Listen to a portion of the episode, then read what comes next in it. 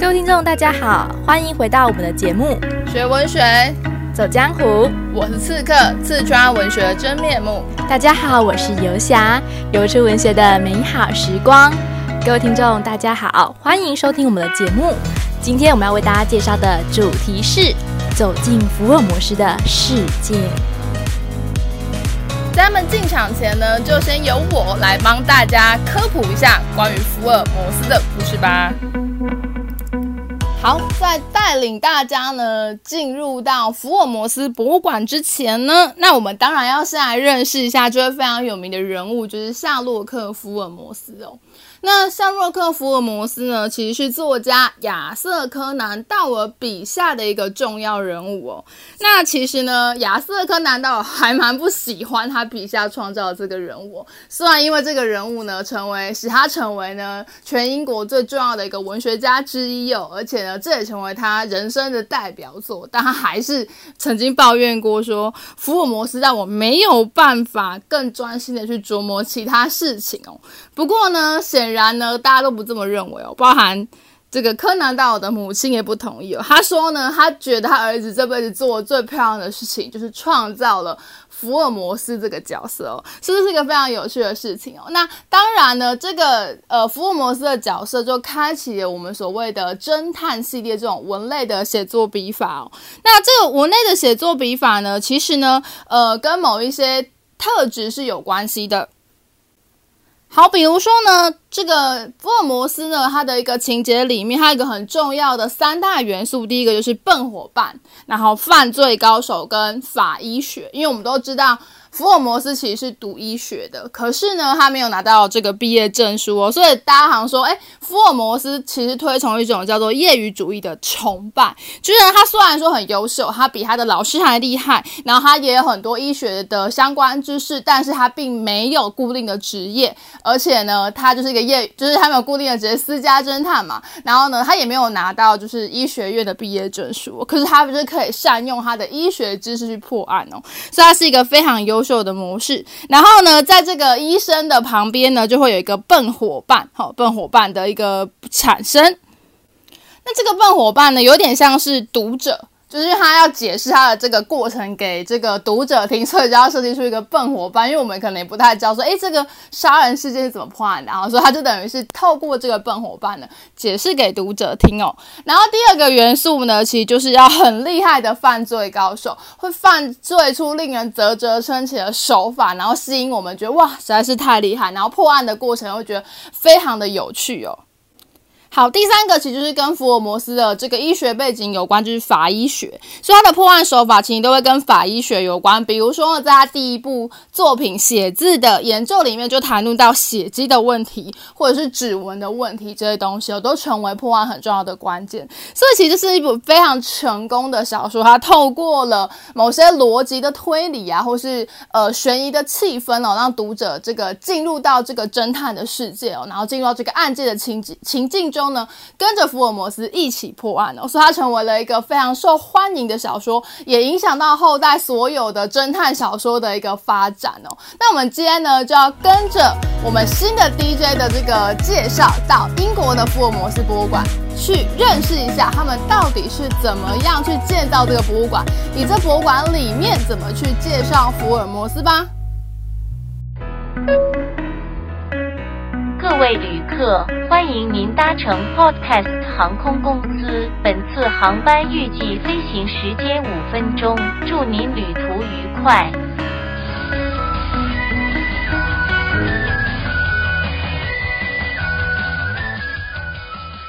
Hello，大家好，欢迎收听《躺床上游世界》，我是今天的主持人枕头，我是小贝贝，我是坦坦。现在疫情严重，许多人都无法出国旅行。今天我们就用 Podcast 带大家一起用耳朵过过瘾吧。那我们要去哪个国家呢？今天我们要去的国家是英国的福尔摩斯博物馆。是 United to come down 福尔摩斯博物馆吗？Oh no no no，是 United Kingdom and Sherlock Holmes Museum。哦，对啦对啦，我就是要说这个啦。没错，那是位在英国伦敦贝克街二二一 B 号的一所博物馆，成立于一九九零年。福尔摩斯则是十九世纪末的英国侦探小说家阿萨柯南道尔所塑造的一个才华横溢的侦探。大部分的故事都集中讲述一些比较困难，需要福尔摩斯出门调查的案子，而福尔摩斯则会用他的智慧一一解决。哦，感觉挺酷的嘛。那它还有什么特色吗？嗯，特色吗？博物馆的结构，它与小说当中是一模一样的。馆内的布置摆设呢，都是以小说中提及的情节加以设计，更增添了福尔摩斯旧居的真实性。而且，英国甚至还让这里呢可以寄信，让粉丝寄东西给福尔摩斯哦。那么厉害哦，那我是不是也可以收到他的回信啊？你想太多嘞，最好是可以收到回信，里面又没人，况且他也不是真的人啊。哦，不不不，其实是可以的哦。有人收到的回信其实是纪念馆负责人写的，也有人收到福尔摩斯的亲笔信哦。我就说可以嘛，最好是那么厉害啦！哎，那我也要去试试。其实不只是寄信而已，其实还可以寄包裹哦。哎哎哎，那我可不可以寄我的臭袜子啊？当然不行啊！你以为你是谁啊？而且记得用英文写哦，不要以为福尔摩斯精通世界各国的语言呢。So 噶，那我去寄信喽。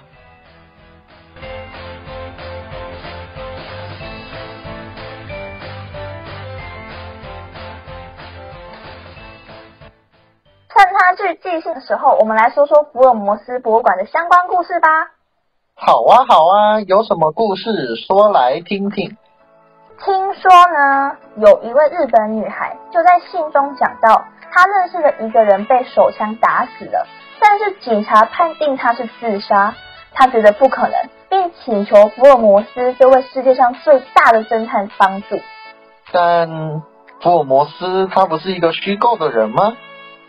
就是啊，所以这才造成许多福尔摩斯的粉丝都觉得他是真人，所以想要去参观。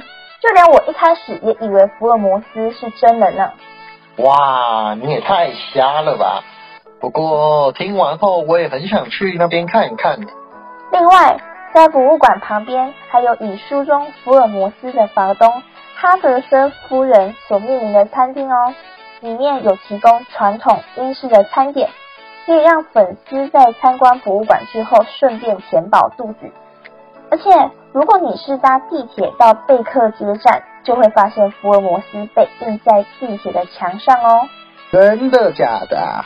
也太好了吧！还有餐厅，听得我肚子都饿了呢。喂喂喂喂，你们在讲什么啊？居然没等我！哎，你们真的是很缺德哎！不好意思呢，那我们今天的故事就讲完喽，下次记得跟上啊，拜拜。哈哈，谁叫你要那么坚持要寄信？拜拜喽。哎哎哎哎，哪有这样的啦？哦，好吧，那大家再见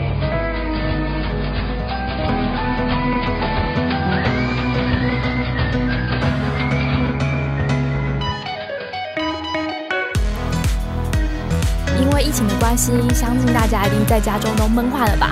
不过没关系，听完我们神秘 DJ 的介绍了之后，相信大家也可以在线上一起旅游，一起享受这此时美好的推理时光。那我们的节目就到此为止，学文学，走江湖，我们下次见，拜拜。